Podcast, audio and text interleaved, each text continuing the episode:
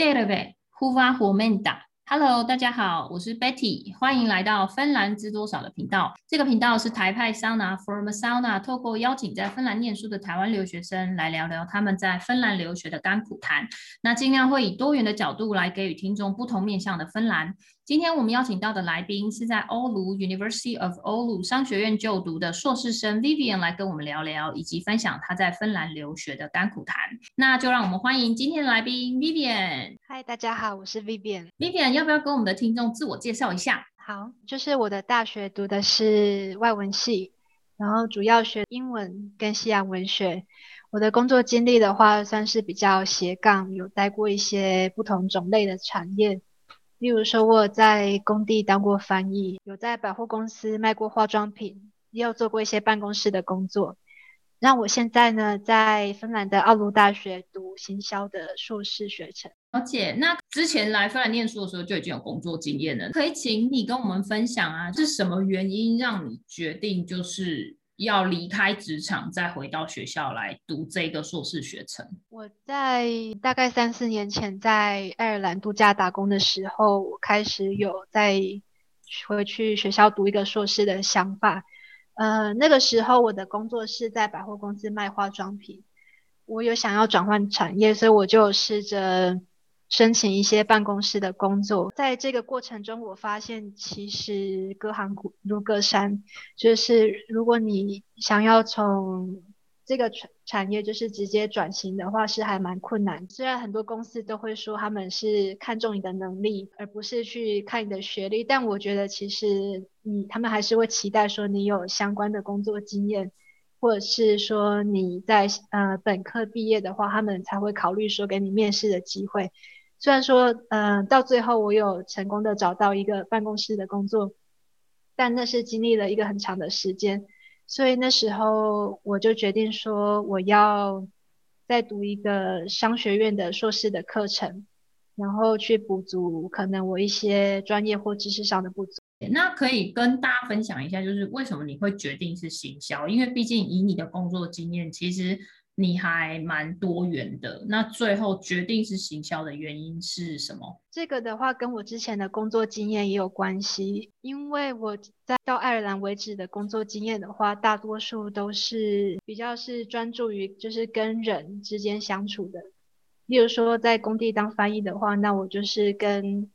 我的公司还有我们的客户之间的一个协调者。然后如果是在百货公司卖化妆品的话，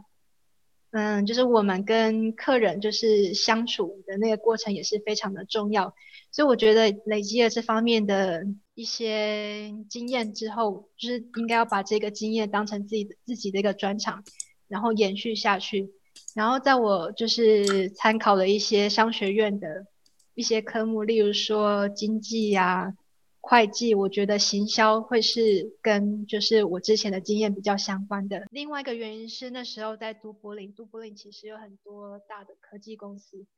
例如说，嗯，像 Google、Facebook，他们的总部其实都是都是设在都柏林。那时候我就有发现，他们其实还蛮需要就是行销这方面的人才，所以这也是另外一个原因。那决定芬兰的原因有什么特殊的吗？因为毕竟你也待过这么多欧洲的国家，所以我当初在申请学校的时候，我其实没有很考虑说学校的地理位置，我就就是考虑它课程设计的方面适不适合我，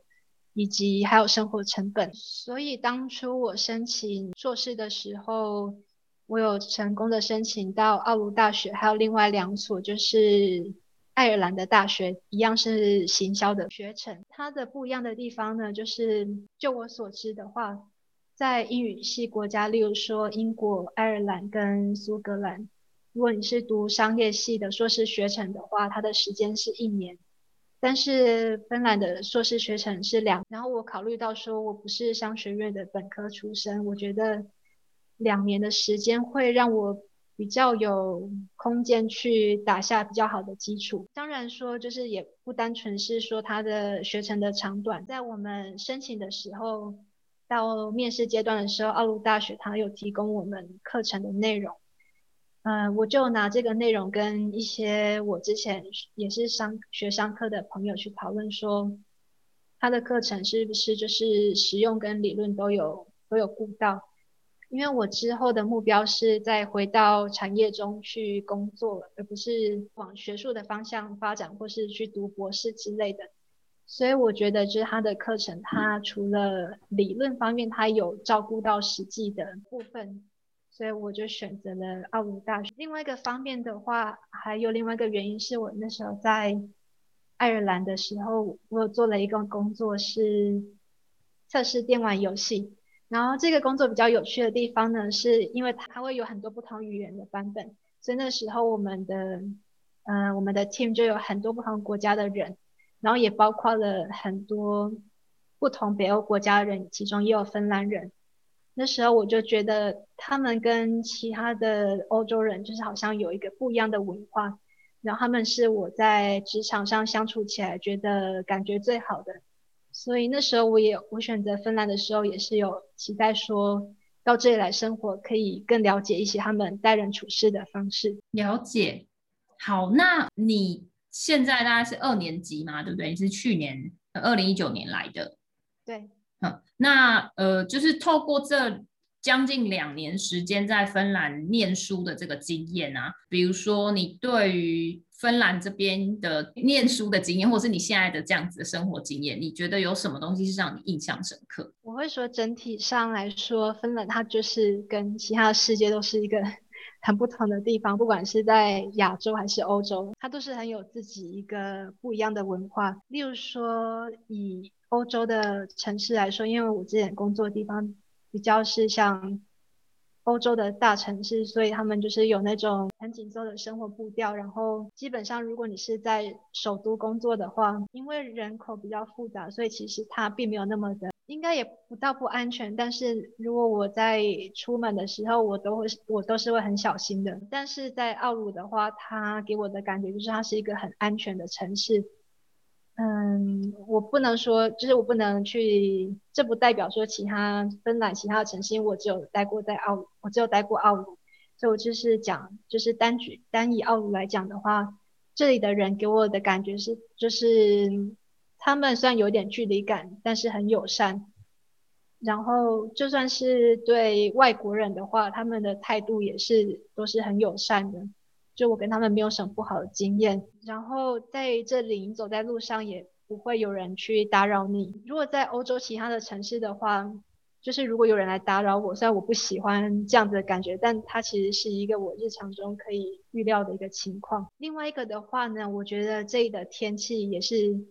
对我来说也算是一个比较呃新一个比较新的体验嘛。就是它这里天气天气的那个不同的程度带给我的冲突是大于文化冲突的。虽然说我在来之前我就大概知道说这里非常的冷，在冬天的时候可能好几个月都是零下二十度。这里因为离北极圈很近，所以它会有永昼跟永夜。例如说在大概十一月到二月之间，它可能它白天的日照时间就非常的少，可能一天只有四五个小时。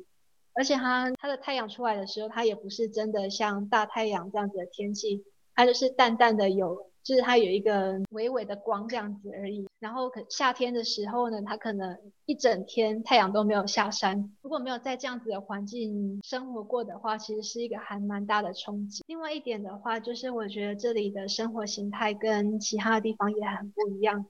例如说，在亚洲的话，如果我们想要去休闲的话，我们可能就是会去逛夜市、去餐厅、去买东西啊，唱卡拉 OK，或是你在欧洲的话，你可能就是会去跟朋友去喝酒、去夜店，或是也是买东西这样子的。休闲，但因为这里可能他们文化跟环境上的关系，他们跟自然的关系就是很很亲近，所以这里就是很多你的休闲的方式，可能就是跟朋友约说到森林里去走走啊，或者去森林里面的脚踏车步道骑车，或是野餐之类的。因为芬兰的森林覆盖率还蛮高的，大概有到百分之七十。所以你可以就是很容易的，就是在你住的地方，然后就是走到附近就会有一些小森林这样。嗯，这个是其中一个。另外一点的话呢，我觉得就是跟我在学校跟我同学的相处中，我有发现他们是很重视环保的，然后他们也很，我先讲重视环保这一点好了，因为我们常在一些课程中，我们要跟一些不同的公司合作，然后我们会讨论一些商业的案子。然后我就发现，就是环保，不管在怎样不同的案子，都是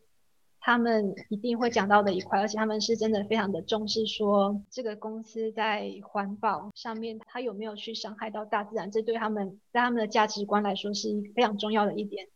那说真的，在其他任何的地方，我都没有就是听到有人就是讨论这一环保的重要性过。然后另外一点的话，是我有感觉到，就是他们在组织里，他们是都是很希望，就是你可以非常平等的跟别人相处。就是在亚洲，甚至在其他一些欧洲的地方，他们可能不管是在学校、在职场上，都是会有一个阶级性的。但我觉得在这里的话，他们就是会期待说，不管你现在在的位置是你是老师，或者是老板，或是你是员工，就是你对待一个人的话，你就是必须要去尊重他，然后就不会说，因为你是老师或你是老板，那你就可以就是对你的学生或者是你的员工有一些比较失礼的发言，或者你可以对他有一些不合理的要求。我觉得这个是我有感觉到的。然后最后的话就是讲一下我跟朋友私下的相处。我觉得有一个比较有趣的一点，就不一定说是好或是坏，但是。有一个比较有趣的一点，就是他们这里的文化，就是他可以比较诚实的讲出自己的意见。嗯，例如说在亚洲文化，然后或者甚至像其他欧洲，例如说英国、法国，其实很常见的就是你在职场或者是跟你的同事的相处，甚至朋友也是一样，就可能他们讲的是话中有话，然后你要自己去意会说。它的背后到底是真的是它背后的意思是什么？但如果是跟芬兰人的话，可能他们讲的是 A，他们表示的就是 A。然后我过了跟他们相处一阵子之后，我也渐渐的觉得说，如果是芬兰人跟我讲 A，那我可能会相信这个应该就是他想表达的意思，就是他没有其他的想法。嗯，大概就是这样子。哇，还蛮特别的跟深刻的体验。的确，芬兰人讲话是比较直接的，就是他想什么就讲什么。那还有哪一些是你在芬兰还有其他欧洲国家生活过之后，你觉得跟台湾很不一样的点？然后你觉得可以特别跟我们听众分享的？我觉得当初我刚来这里的时候有，有一个是我可能比较没有预料到，因为芬兰也是在欧元区里面，所以以及就是说，嗯、呃，应该蛮多人跟我一样，就是来芬兰的时候。就是可能是会讲英文，但是不会讲芬兰文。那那时候我就发现说，它这里的商品上面都是没有英文标签的，它就是只有芬兰文，然后可能会有一些其他的语言。例如说，它上面一个一个商品的包装上面可能有五个语言，但没有一个是我看得懂的。它可能会有芬兰文、德文。然后瑞典文、挪威文这几个，但其实如果我没有学过的话，我真的不知道它是什么东西。我觉得我现在来的状况已经比较好，因为至少我还有 Google Translate 可以用，我可能可以用相机扫描一下，然后知道它是什么。可是它还是会增加，就是我买错东西的几率，以及就是我去买东西的时间。但是我觉得这里有一个好处，就是芬兰人普遍都会讲英文。嗯，其实这对一个就是非英语系国家来说是一个还蛮蛮难得的事情，因为很多非英语系国家是真的，他们当地的店员就只会讲当当地的语言，就算你去问他们，他们可能也没有办法跟你解释。所以我觉得这里至少还不错，就是你去，嗯，如果你去问店员的话，他他一般来说都是可以帮助到你。另外一点的话，我觉得这一点也许也是，如果对芬兰比较有兴趣的人会都会知道。但就是他，就是他们跟其他的欧洲人蛮不一样的地方，就是芬兰人他们有一句话就是沉默是金，说话是银，所以他们就是不是那一种，嗯，这样来比喻好了。如果我跟另外的，例如说亚洲人或是欧洲人也好，特别是在你跟对方没有到非常熟的情况下。如果你们是相处在同一个空间，可能可能对方就会期待说，你们就是会一直不间断的聊天，因为有一些人可能会觉得说，这就是社交的一个礼仪，或甚至有一些在一些国家，他们可能会觉得说，在就是对话如果中断，然后中间有比较长的一个沉默的话，他们会觉得是有点不舒服，会让人觉得很紧张的。可是芬兰人比较不是这个样子，他们很可以接受说。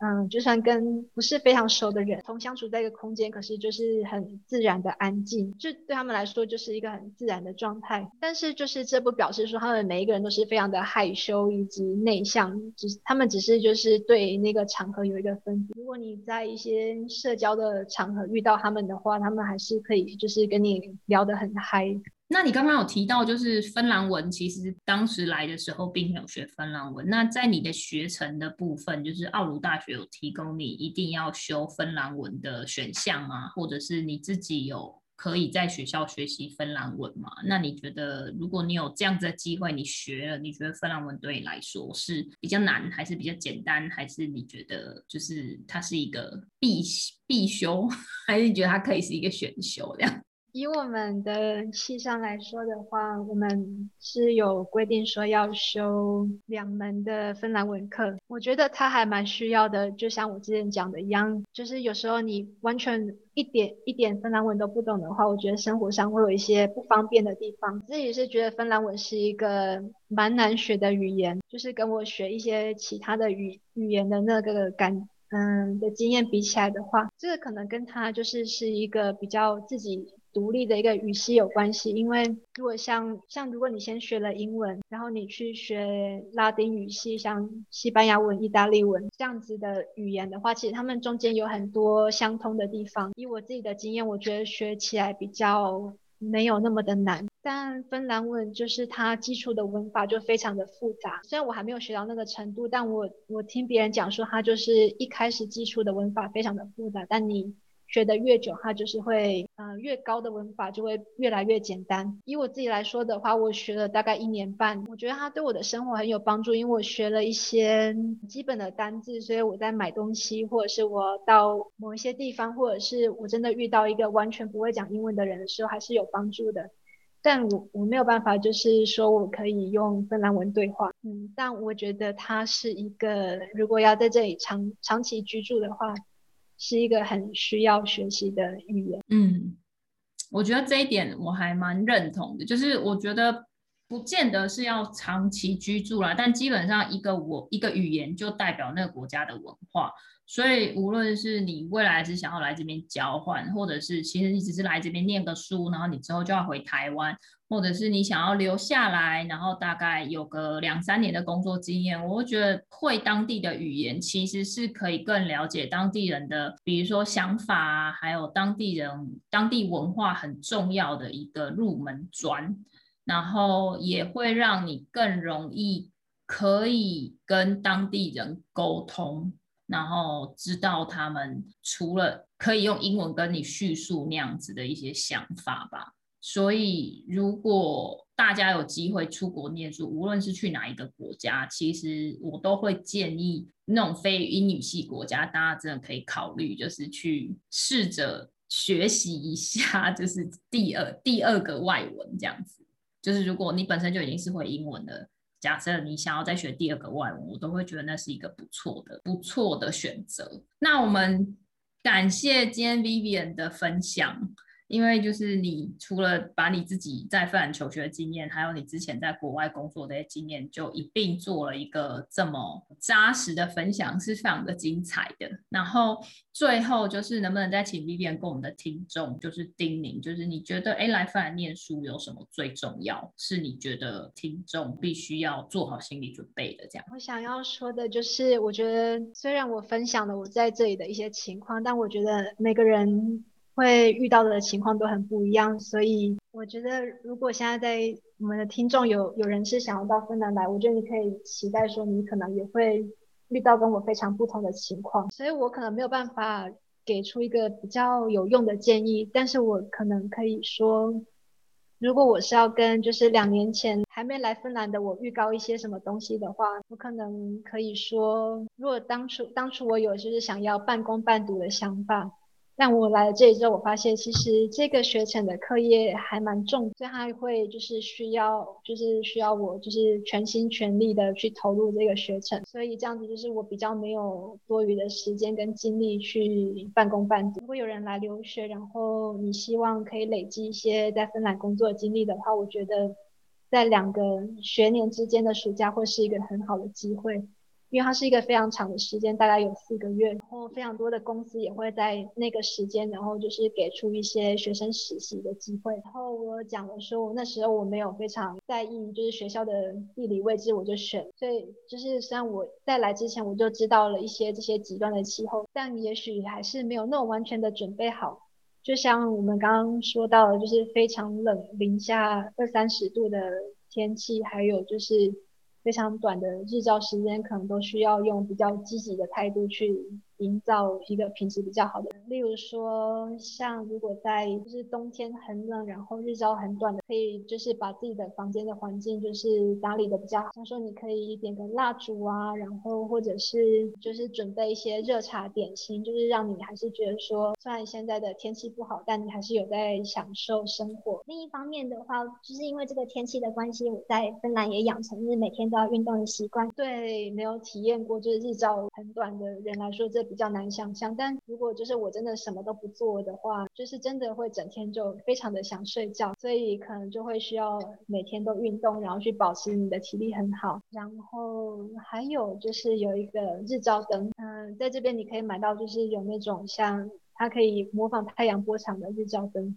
然后它可以让你的身体，就是你好像有晒到了太阳的感觉，也是非常有帮助的。对，我觉得，呃，就是从九月一直到隔年的二月这一段，就是开始太阳日照慢慢变短的这个时间，其实是很多来芬兰念书的留学生必须要去意识到的差异。因为，呃，也许在赫尔辛基，它的呃日照长长短没有那么。那么明显吧？我不知道，因为我并不是在赫尔辛基，我也是在奥鲁。但是对我们来，对我们在奥鲁的人来讲，就是那个日照长短是很明显的。就是你一到九月，然后开始十月、十一月，你就会慢慢的发现，哎，怎么怎么好像都不会天亮那样子的感觉。然后从十一月之后，你就会觉得，哎，到了晚早上十点，天还是黑的，可能等等才要亮这样子。所以每就九月之后，每一天吃一颗维他命 D，然后那剂量在这里有一剂二十到一百这样子的剂量，所以你可以依照你自己觉得你对于日照强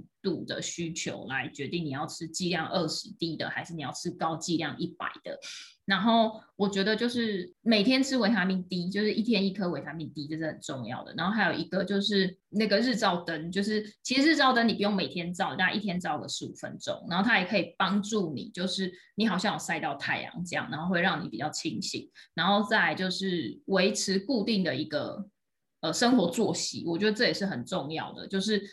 不要觉得你想睡你就睡，你可能会觉得说，哎，就是我早上十点要起来干嘛，或者是我八点要起来干嘛，然后你就是让你自己的生活作息是一个很规律的，其实也可以帮助你在这样子的生活条件下面去维持一个正常的生生活状态，然后也会建议你们，就是如果你不是一个很喜欢运动的，其实他们这里都会提供桑拿。的房间就是像我们住的宿舍，其实你可以上网预约，然后你就可以有一个小时的桑拿时间，所以你也可以把去桑拿当做是你每个礼拜固定的运动，就去那边流流汗啊，然后 去享受桑温暖这样子。其实它也都是可以帮助你度过这个漫长的永夜的冬天，很重要的一些小技巧，真的很重要。我觉得那个是嗯。对我来说，这除了课业上最大的挑战。好，那我们非常感谢今天 Vivian 百忙抽空来接受我们的访谈，还有他今天在节目里跟大家分享他自己在芬兰留学的甘苦谈，以及他之前在欧洲工作的经验。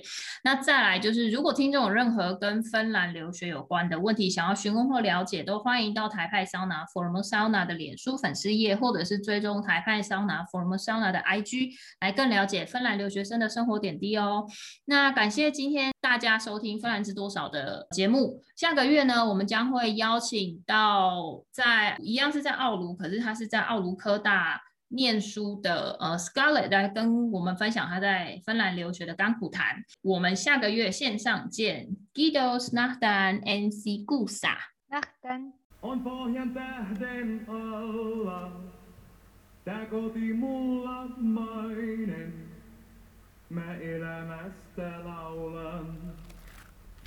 Olen suomalainen.